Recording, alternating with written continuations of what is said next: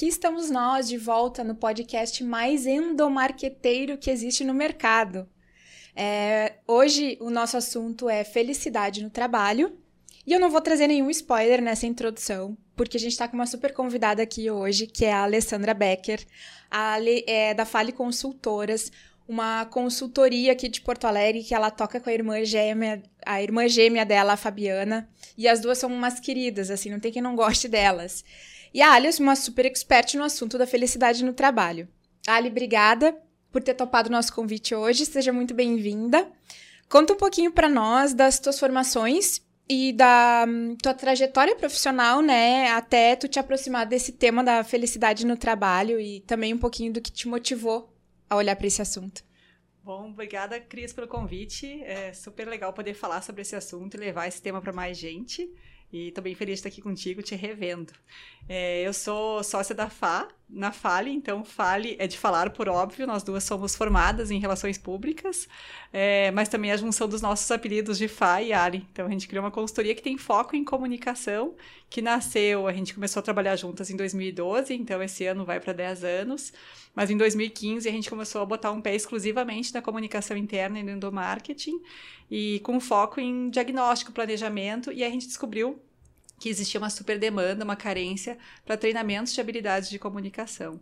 E aí de lá para cá a gente começou a incluir no nosso pacote de serviços vários outros temas que conversam com comunicação. Quando a gente estende o olhar e olha para a comunicação como uma habilidade transversal, a gente vê que outros assuntos podem fazer parte desse escopo. E a felicidade chegou lá em 2019 é, numa formação que eu fiz no final do ano, assim, pré-pandemia ainda, é, presencial em Porto Alegre, um, um curso extenso de cinco dias uh, inteiros olhando para esse estudo da felicidade pelo Instituto Feliciência, né? Então a gente olhou é, a formação é de facilitador em felicidade interna bruta, que é um dos temas uh, que a gente vai explorar no nosso bate-papo, com certeza vai ser resgatado aqui.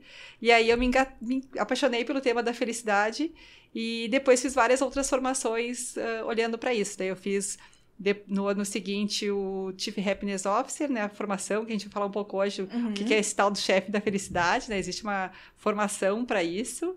E fiz o Happiness Skills para olhar para habilidades que levam ao bem-estar. Fiz neurociência da felicidade também. E então foi um pouco do que eu fui buscando de recurso para olhar para esses temas que são tão importantes, né? Eu acho que a pandemia acelerou muito esse olhar para bem-estar e conectar a felicidade do trabalho, a felicidade do trabalhador, né? Então, venho da área de comunicação, mas me apaixonei para olhar para a pessoa, já que a comunicação interna e a felicidade entrou na pauta nesse escopo, né? Que tema encantador para se aprofundar, né, Ali? Vamos, vamos tentar, assim, definir o que, que é a felicidade do trabalho, o que tu tem visto nos teus estudos aí. Sabe, quando a gente começa um projeto de felicidade dentro das organizações, a primeira pergunta é sempre definir o que é felicidade. E não tem uma resposta pronta, única, verdadeira para isso. A gente sempre joga para as pessoas até, né? O que é felicidade para ti? O que, que te faz feliz?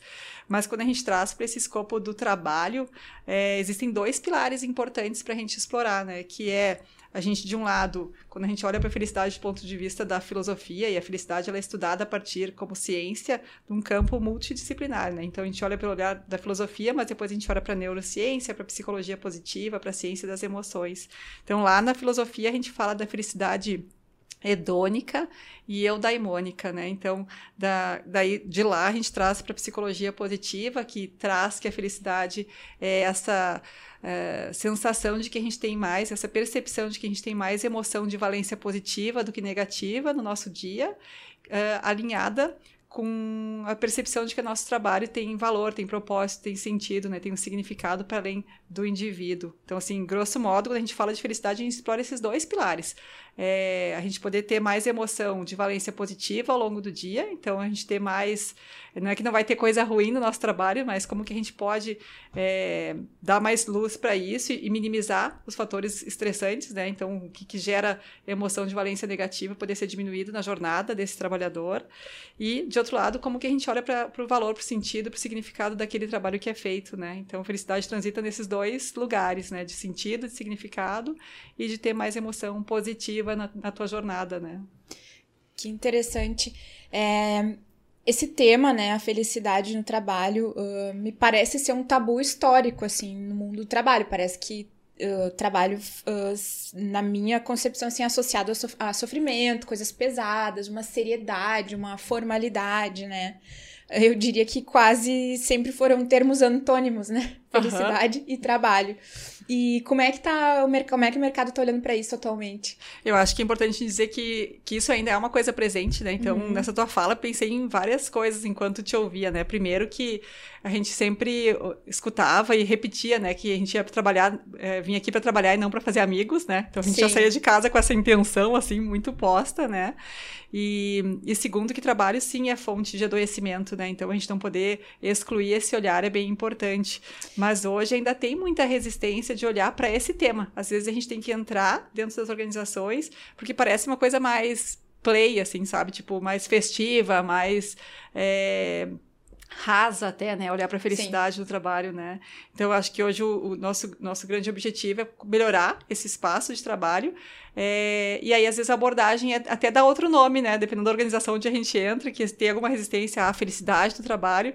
Às vezes, a gente dá outro, outros contornos. A gente olha para engajamento, para satisfação do trabalho, e aí a gente consegue chegar para a própria segurança psicológica, de alguma forma tangencia esse tema, né?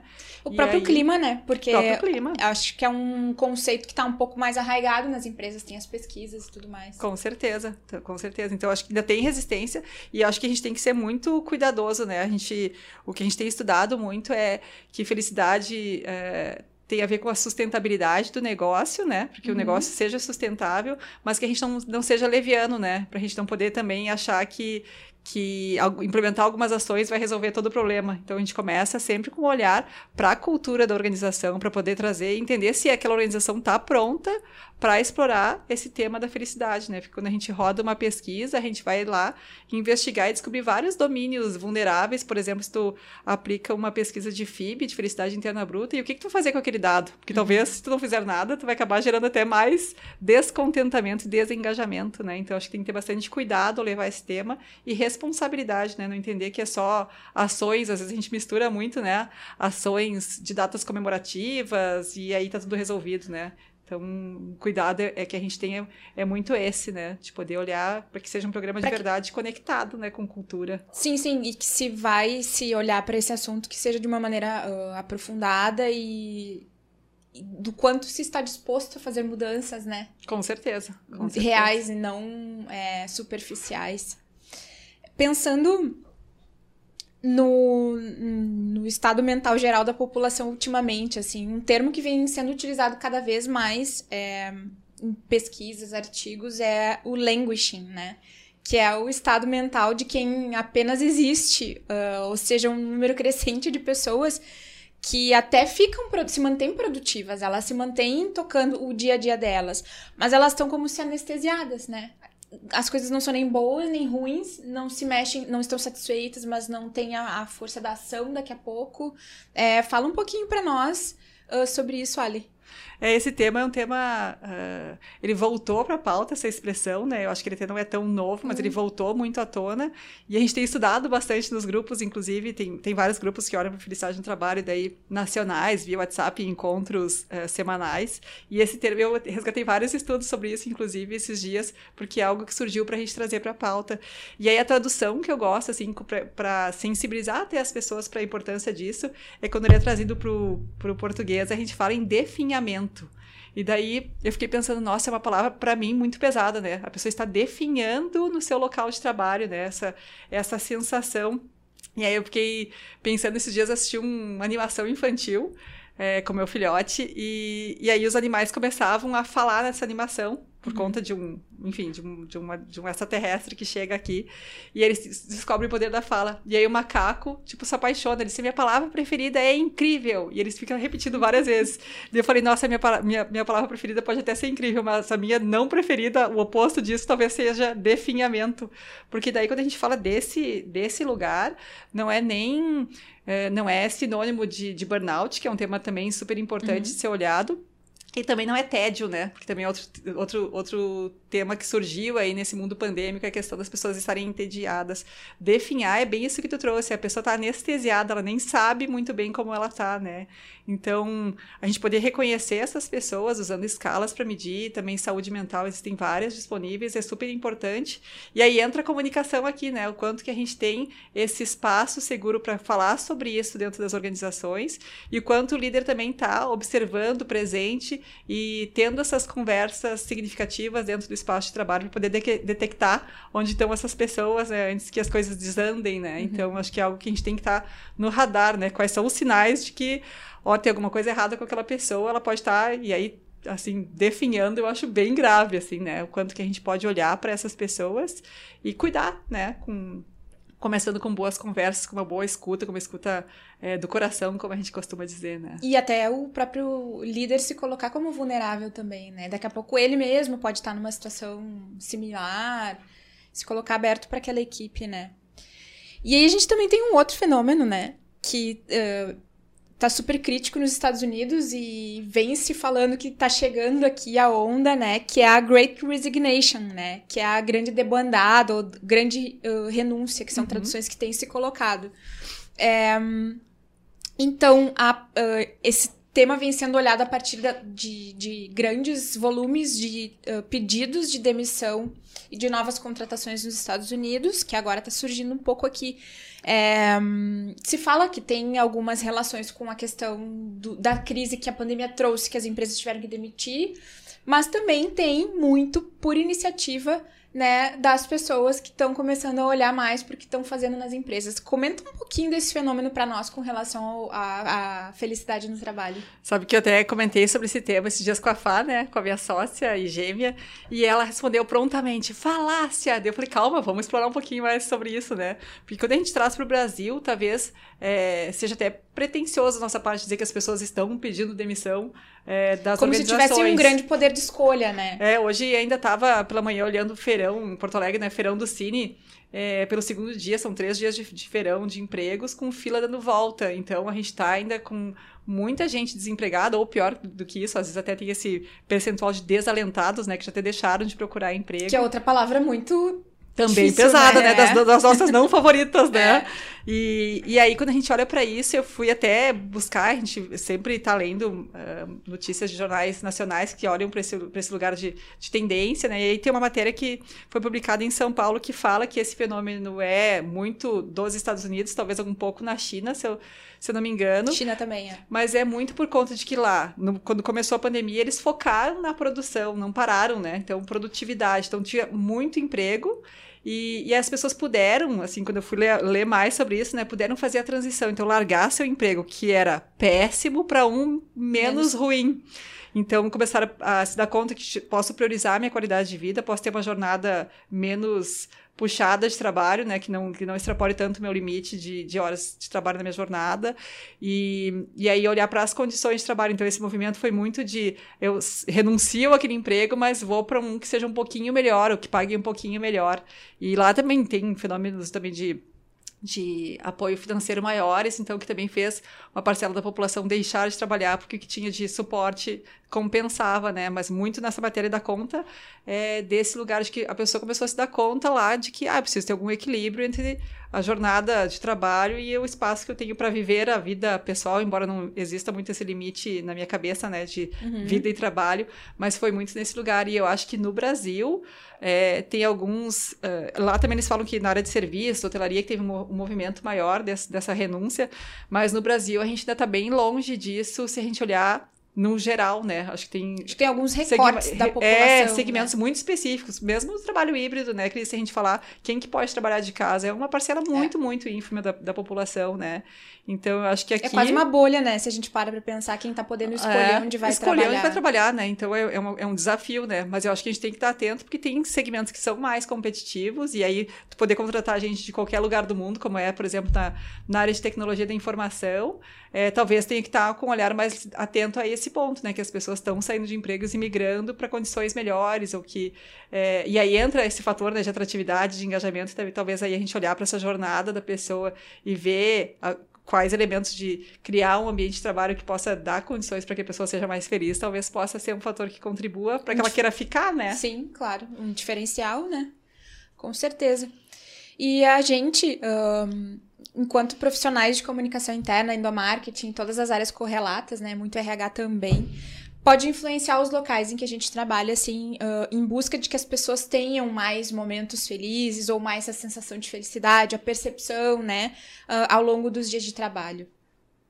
É, sabe que um, a gente estuda e, e, trabalha muito com a jornada do colaborador, né? Então, a gente olhar para a pessoa desde que ela, desde o processo de atração, de seleção, de onboarding, e aí está muito dentro da chancela do RH, mas a comunicação interna está conversando nesse suporte do que precisa ser informado para essa pessoa, como que a gente engaja. E aí a felicidade entra, eu gosto de olhar, assim, quando a gente olha para a felicidade no trabalho, considerando esses dois pilares importantes, algo que pode apoiar a gente olhar, a desenhar essa jornada do colaborador, seja, eu gosto de trazer o modelo PERMA lá da psicologia positiva, que é o, o grande olhar para a felicidade, né? E, e, o modelo fala de cinco elementos, de ter mais emoção positiva do que negativa, então eu posso olhar para a jornada do meu colaborador e entender como que eu, na, na eu acho que gosto sempre de, de pensar num comitê é, interdisciplinar, uhum. que vai ter comunicação, vai ter RH, vai ter líder, vai ter psicólogo, eventualmente, né? Então vai ter um comitê dando conta daquilo, porque não é exclusivo da área de comunicação interna, endomarketing, né? E aí, como que eu dou conta para entender a jornada do colaborador e poder criar mais opção para que eu possa, por exemplo, gerar mais emoção de valência positiva? E aí a comunicação está muito conectada nisso, quando a gente cria ações que estão alinhadas com a cultura, por exemplo, né? Outro pilar é, além, além desse, é o de engajamento ou de flow, né? Então, quando a gente tem uma atividade em que a gente tem um desafio alto, mas uma habilidade alta para cumprir aquele desafio, a gente entra nesse estado de flow. E, e aí depois a gente chega para o pilar mais importante desse modelo de felicidade, que é relacionamento. Então, todos uhum. os estudos que dão conta de felicidade falam que o mais importante, gente é o que faz a gente feliz. Então, relacionamentos do trabalho, diferente do que a gente introduziu aqui falando, né, que a gente ia para o trabalho não para fazer amigos, é o que faz as pessoas felizes. Tem vários estudos que dão conta disso. Então, como que a comunicação pode criar espaços para que as pessoas possam se relacionar, né? Ter, ter boas rodas de conversa, por exemplo, ter momentos de anfitriar através de várias metodologias de, de conversas participativas, de conversas que vão ter é, um objetivo final do que, que vai ser extraído daquilo, né? Mas que são muito do, com base na colaboração. Então, acho que daí conversa muito com a comunicação também, olhar para relacionamentos positivos. Depois é significado e realização. Então, olhar para essa jornada do colaborador e olhar, cruzar com esse modelo PERMA de como que tu gera mais felicidade nesses cinco pilares, já te dá uma luz de como que a comunicação pode atuar, até dando vitrine para as ações que estão sendo desenvolvidas. Uhum. Então, a comunicação vai comunicar mas também vai se engajar olhando para aquilo que está conectado com cultura, e daí a gente mexe em outras, em outras coisas mais, né? Então, acho que cada vez mais criar espaços de troca, de conversa, de diálogo, isso aparece é, como uma super demanda e carência das pessoas, né? De serem escutadas de verdade, de ter um lugar de não julgamento. E aí a gente consegue ter, acho que algo que cria um espaço mais gostoso das pessoas quererem estar, né? Me ocorreram duas coisas enquanto tu falavas. É, a primeira foi na questão de que até um tom de voz, estabelecer um tom de voz com o público interno, por exemplo, mais positivo, uhum. né, pode ajudar, porque a, a, é, meio que direciona o olhar para as coisas de uma maneira uh, positiva. E o segundo ponto, na verdade, é. Também fiz uma reflexão aqui de que um primeiro passo para os profissionais de comunicação interna em endomarketing me parece ser conhecer bem o assunto, se uhum. apropriar, olhar para ele com responsabilidade, até para poder influenciar conversas que surjam nesse sentido. Com né? certeza. Dentro da empresa. Então, uh, direcionar, é, de repente, alguém de alguma outra área que, que, que, que tome a iniciativa e entender daqui a pouco pegar para si um projeto de felicidade no trabalho, né? Foi isso que eu fiquei pensando, assim, né? Mas o estudar, o entender o que o mercado tá fazendo, entender bem os conceitos, né? Entender a importância de se ter uma coerência entre discurso e prática me parece bem relevante, assim. É, com certeza. Eu acho que estudo é a base de tudo, né? A gente não fazer coisas é, desconectadas com cultura, mas também ter uma, um embasamento teórico, né? E, e, e, buscar o que tem de informação científica por trás quando a gente fala de, de felicidade, para não ser algo leviano, né? Então, é, uma boa trilha é começar. Uh, olhando para o que, que faz, está bem conectado com a, com a, com a com gestão de pessoas para mim, né? Quando a gente vai olhar para a formação do Chief Happiness Officer, né? uhum. né? Desse chefe da felicidade, mas a gente faz um, um resgate de olhar, desde olhar para as pessoas dentro da organização, para poder desenhar essa jornada, para poder entender como que eu vou desenhar as ações que vão ser implementadas no FIB, a gente roda em todos os projetos de felicidade e de comunicação, daí aqui vou abrir um parênteses, né? Começa todo o trabalho com um diagnóstico, né? Nosso tempo zero é olhar para a foto atual. Então, olha, é, usa, usa a pesquisa uhum. para ver como nós estamos. E aí depois começa uma jornada, quando a gente fala de felicidade, também educativa para as pessoas daquela organização, não só para quem vai estar à frente do projeto, mas educar para a felicidade. Então, muito, acho que uma, uma parcela muito grande do, do, nosso trabalho é educar para a felicidade. Então, trazer consciência sobre os temas né, que estão relacionados, por exemplo, as happiness skills, as habilidades que levam bem-estar, é, que tipo de intervenção pode ser feita para que a gente possa desenvolver, entendendo que a habilidade a gente não nasce hábil, mas a gente desenvolve, né? E então faz a foto de como que a gente está, faz um bom diagnóstico, uma boa análise, olha indicadores sistêmicos, por isso que acho que é um comitê é, que envolve também gestão de pessoas e outros indicadores que a gente possa cruzar com clima, com é, desligamentos, com afastamentos, então vai olhar outros indicadores também para ver como que a gente estava antes de fazer qualquer coisa. E aí começa uma, um, uma jornada de educação grande, né? Então, é, com sensibilização que começa com o líder. O primeiro público nesse projeto uhum. é o, o, líder. E aí depois vai cascateando. E aí olha para as ações que vão ser implementadas. E essas ações vão estar conectadas com o que foi visto no diagnóstico como domínios talvez mais vulneráveis que precisam ser trabalhados quando a gente estuda o que está pegando ali dentro, né? E, e aí começam as ações também conectadas com cultura, o que, que eu consigo dar conta, o que, que é prioridade, o que, que vai tra trazer mais resultado é, dentro do objetivo que eu tracei.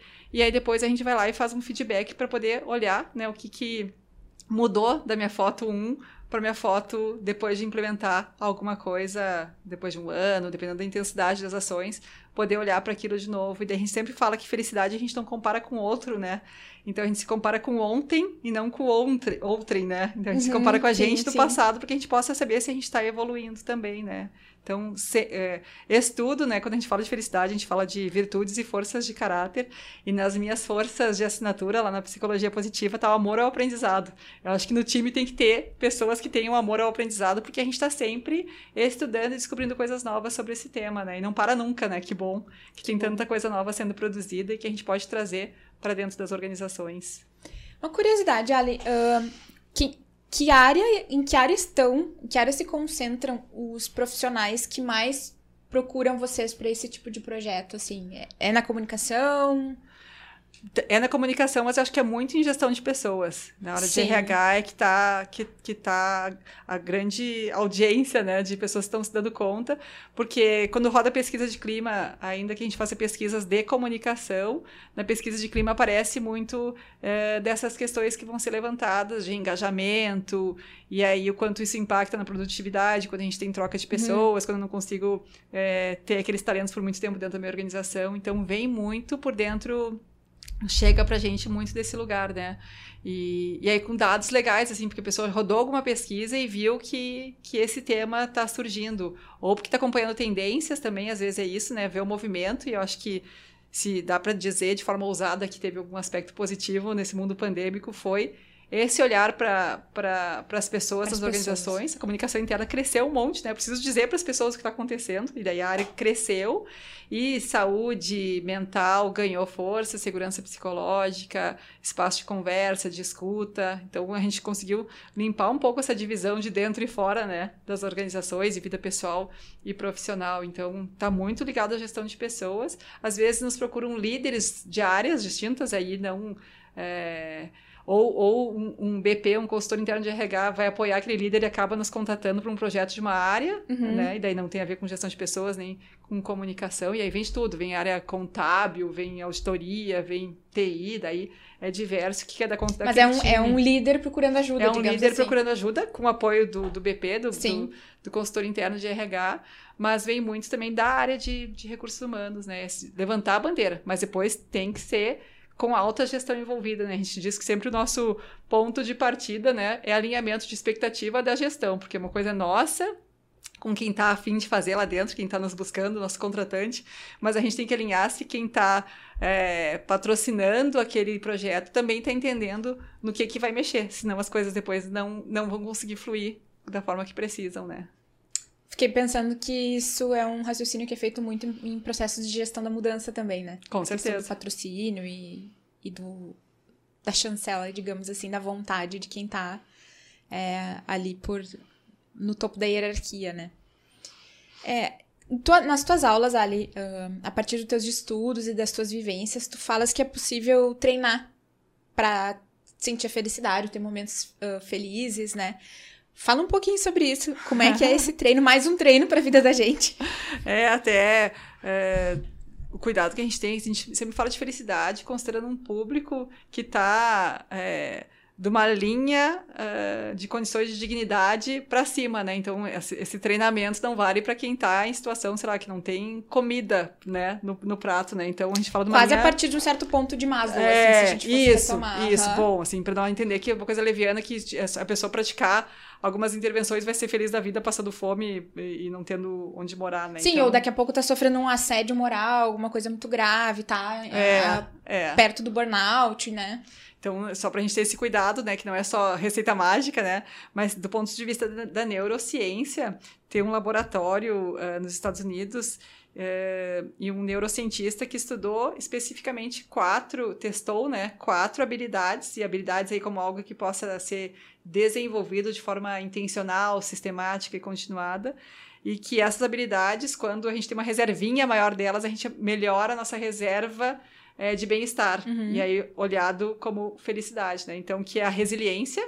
E eu tenho muito medo de explorar essa palavra, porque eu tinha algum preconceito, né? Porque parece que é tirar mais das pessoas do que elas podem dar.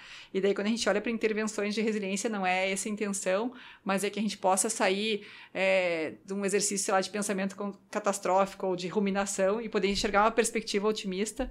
Então, resiliência é uma das habilidades. Quanto mais resiliente tu é, mais uh, maior a tua reserva de, de bem-estar. E daí depois eu fiquei pensando que isso faz muito sentido, né? Se a gente consegue dar a volta por cima, se transformar a partir de uma diversidade, a gente sai fortalecido. E aí eu sempre friso, né? Não precisa passar por perrengue para poder desenvolver a resiliência, né? Mas quando a gente passa e consegue aprender por, com aquela experiência, a gente sai fortalecido, né? Então, reserva de resiliência é algo, é uma habilidade que aumenta bem-estar, né? Então, a gente pode desenvolver a partir de intervenções de, de otimismo, por exemplo. Daí tem na psicologia positiva toda a dosagem, a aplicação de como que a gente faz, é, é, é esse, esse, esse fortalecimento, né?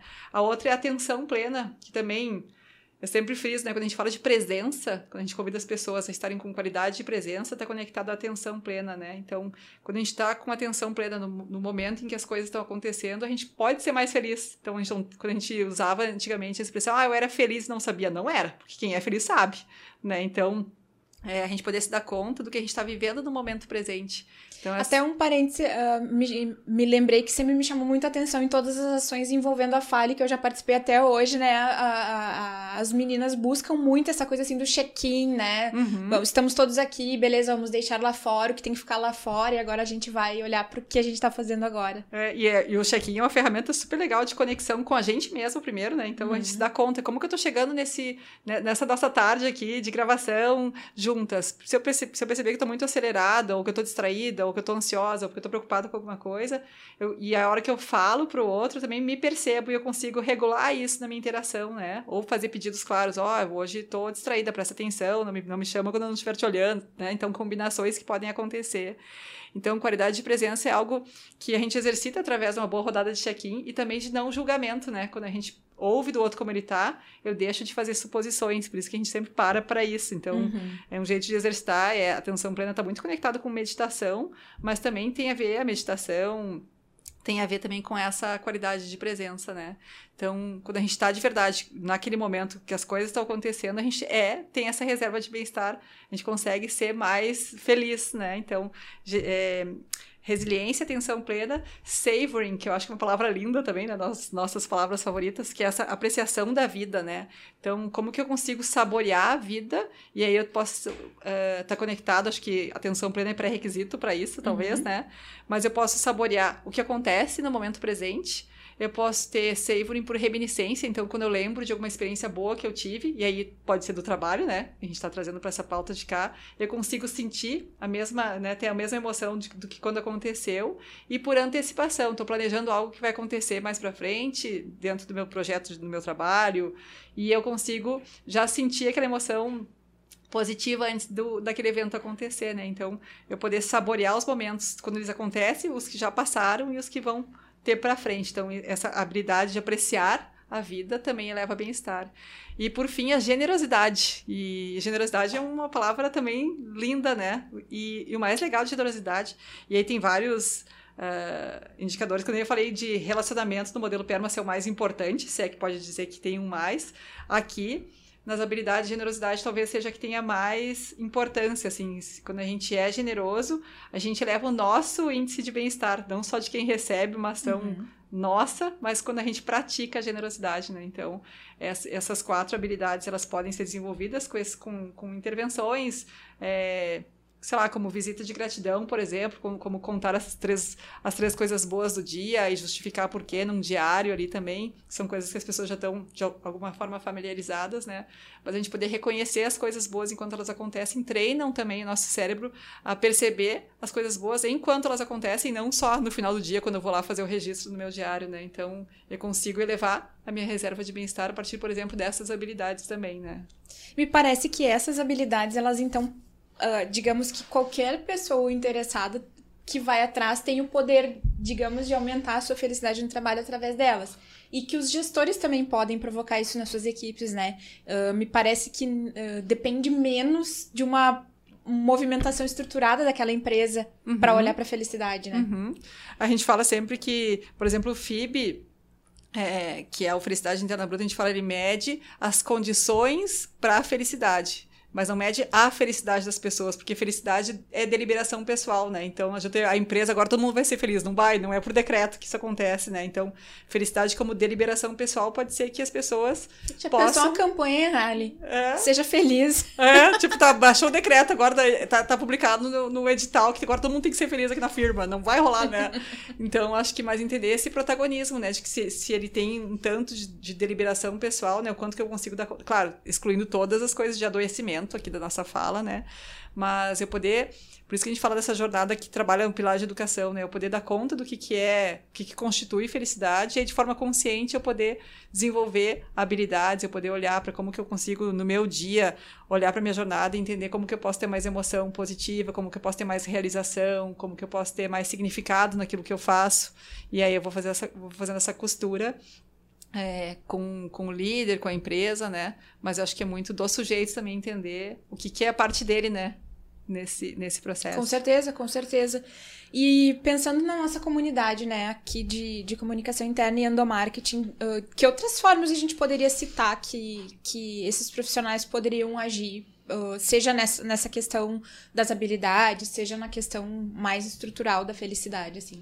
Sabe que a gente tem feito muito do nosso trabalho tem sido nesse lugar da sensibilização para o tema, num passo bem primeiro, assim, sabe? Então, uhum. acho que esse profissional pode começar a, quando a gente fala assim, ah, vou levar a felicidade, essa pauta da felicidade no trabalho, às vezes ele não consegue, né, o profissional da comunicação, trazer para a organização a importância que tem.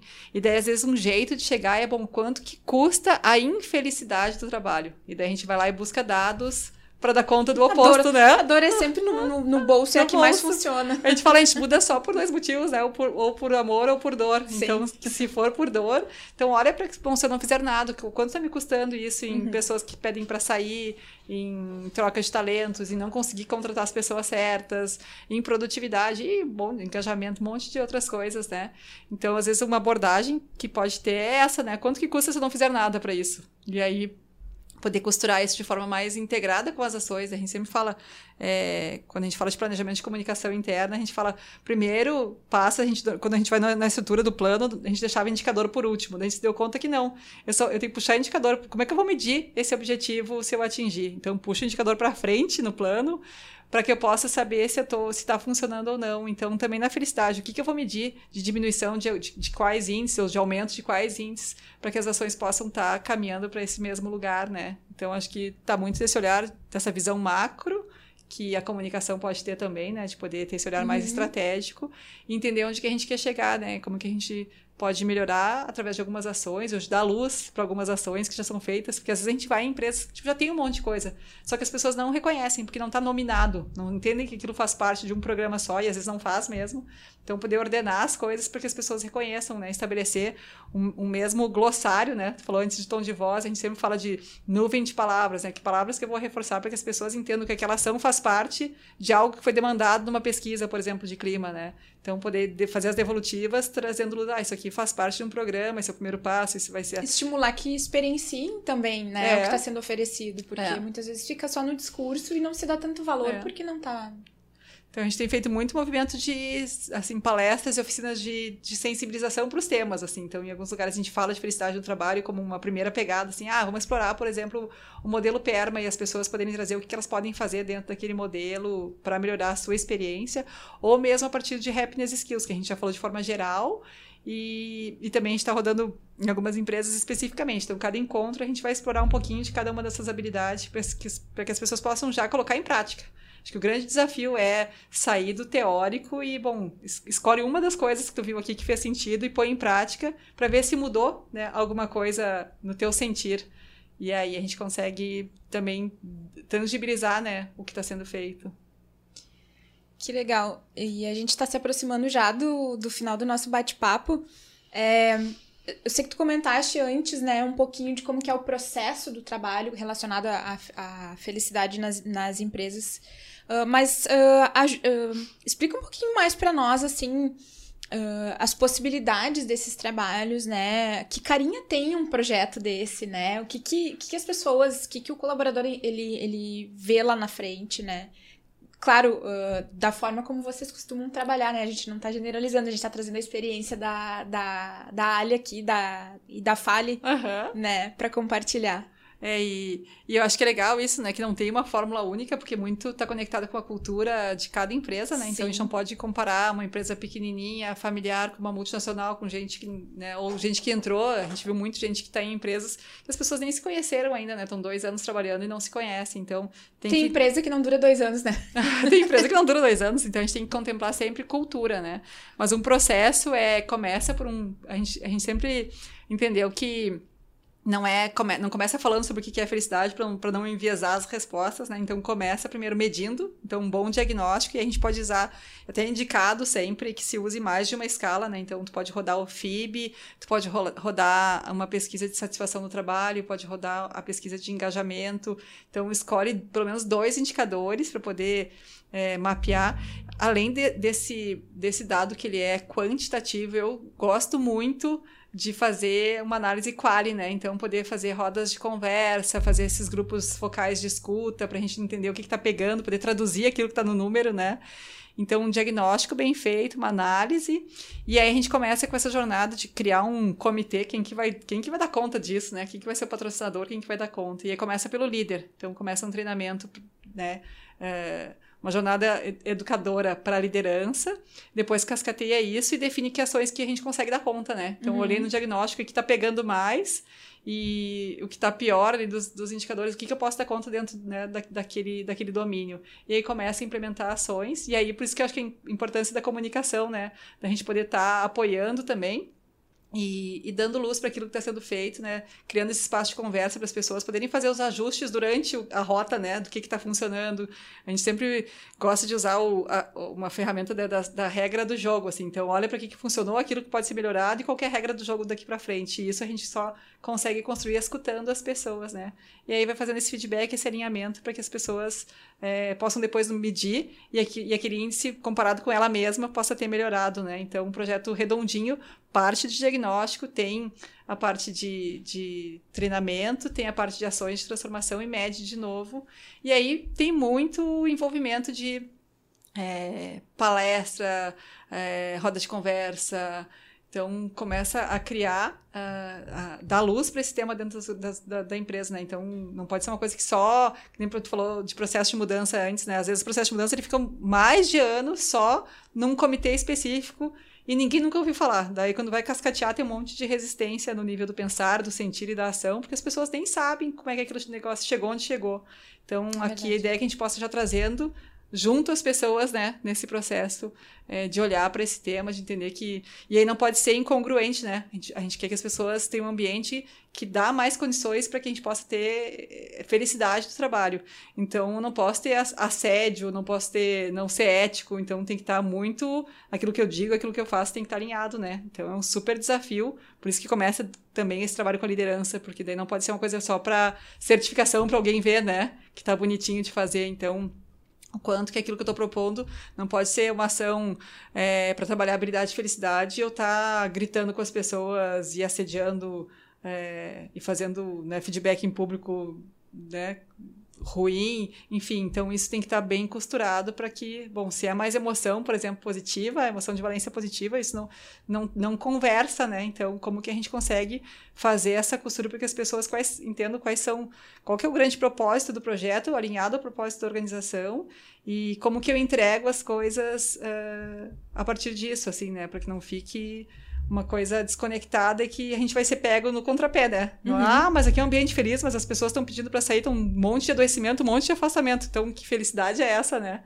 Então, tem que ser muito consistente. A questão da, da reputação, né? Ali, esse é um tema fascinante. E o que me chama mais atenção é que existe, existe um jeito, existe uma metodologia de se, de se medir e de se implementar ações de uma coisa que é tão abstrata, né? Quer dizer, a gente vê, a gente enxerga como abstrata e tão distante da, da realidade das empresas, que foi bem o início da nossa conversa, assim. É, tu tens dicas de livros, de perfis de redes sociais, enfim, pesquisadores para o pessoal que quiser se aprofundar? Com certeza. Primeiro, vou deixar a dica do nosso perfil nas redes, que é arroba Fale Consultoras. Não é exclusivo sobre esse tema, obviamente, né? Tem muita coisa da jornada do colaborador, Mas tem bastante facilitação, tem muito conteúdo por lá. A gente compartilha muitos livros, inclusive lá, né? Então, tem um monte de livros. Acho que o, que o basicão, assim, pra, não, não que seja básico no sentido do, do conteúdo, mas, tipo, o que não pode faltar é o Florescer é, do Martin Seligman, que é da psicologia positiva, e que está por trás de todo esse estudo da felicidade. Então, Florescer é leitura obrigatória, eu diria. Uhum. E recentemente chegou, acho que semana passada, para mim, o livro da Carla Furtado. Ela deve estar lançando em Porto Alegre em, em abril, fez o lançamento já em São Paulo, depois deve ter em Brasília, onde ela tem o Instituto Feliciência, onde eu fiz as formações todas. E ela lançou um livro que dá conta disso tudo, né? Que é, felicidade, é Feliciência e Felicidade na Era da Complexidade, ou algo assim, né? Como subtítulo. Então, acho que esse é um livro gostoso de ler. Eu, eu li já como parecia um review de tudo que eu tinha estudado, assim. Então, eu lia, parecia que eu estava ouvindo ela falar, né? Bem gostoso. E, mas eu acho que começa com o Florescer da IES, depois tem uh, perfis para seguir o próprio Instituto Feliciência, né? Tem muita, muita coisa legal, tem live, ela vai uh, sempre disponibiliza lá várias pautas ligadas a isso, muito com essa seriedade da ciência, do que de, de não ser uma coisa leviana, né? Então esses essas duas dicas acho que super vale. E esse livro é bem novo, assim, então acho que tem gente que está recebendo, comprou, eu comprei em pré-venda, chegou há pouco, mas tem gente que ainda está esperando chegar, né? Então, uma dica bem fresquinha. Que legal. É, e esse é um outro ponto que me chamou muita atenção também. É, é, as falas da Ali estão muito embasadas na psicologia positiva, na neurociência. Então, assim, gente, é ciência. É ciência. É ciência, né? Não é achismo, não é. Não é autoajuda, né? Que às vezes a gente pensa que é. Exatamente. Uhum. É ciência. E tem como evoluir nesse tema. É, com certeza. Ali, obrigada pela tua presença aqui, pelas tuas contribuições, pelos teus insights. É, tô louca para estudar mais sobre isso. Acho que eu vou comprar esses livros aí. Quero entender mais sobre esse mundo da, da felicidade no trabalho.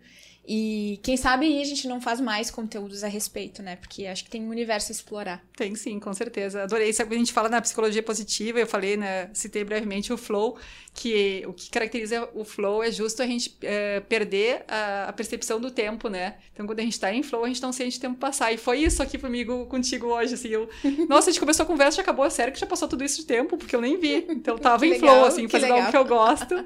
Então, bem, bem grata pelo convite. Que legal, até te pergunto se tu não ficou com algum ponto que tu ficou querendo compartilhar, ainda dá tempo.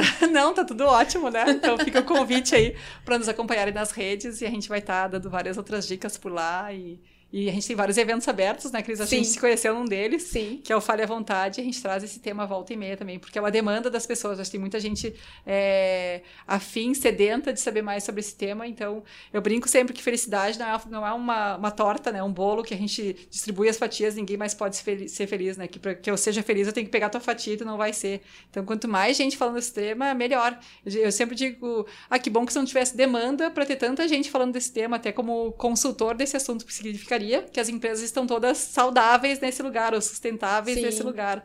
Mas eu acho que a gente está bem longe dessa realidade. Então, o convite é estudem sobre isso, implementem mais é, esse olhar sobre as pessoas dentro das organizações. São oportunidades de transformar a vida das pessoas, da, dos locais de trabalho. É, é sensacional, assim. Obrigada, Ali. É, sigam a Fá e a Ali e a Fale nas redes, né? Eu vou deixar ali no, no os links no, nos no, no espaço do, da descrição. É, aproveito também para pedir para que quem está nos assistindo pelo YouTube já dê uma curtida, nos siga para ficar ligado uh, nas atualizações. Toda semana, toda quinta-feira, tá entrando episódio novo é, do podcast Endomarketing Brasil. Quem tiver sugestões de assuntos pode mandar para cristina.wagner, Wagner é com W, arroba pixmedia.com.br e nos vemos na próxima. Até mais!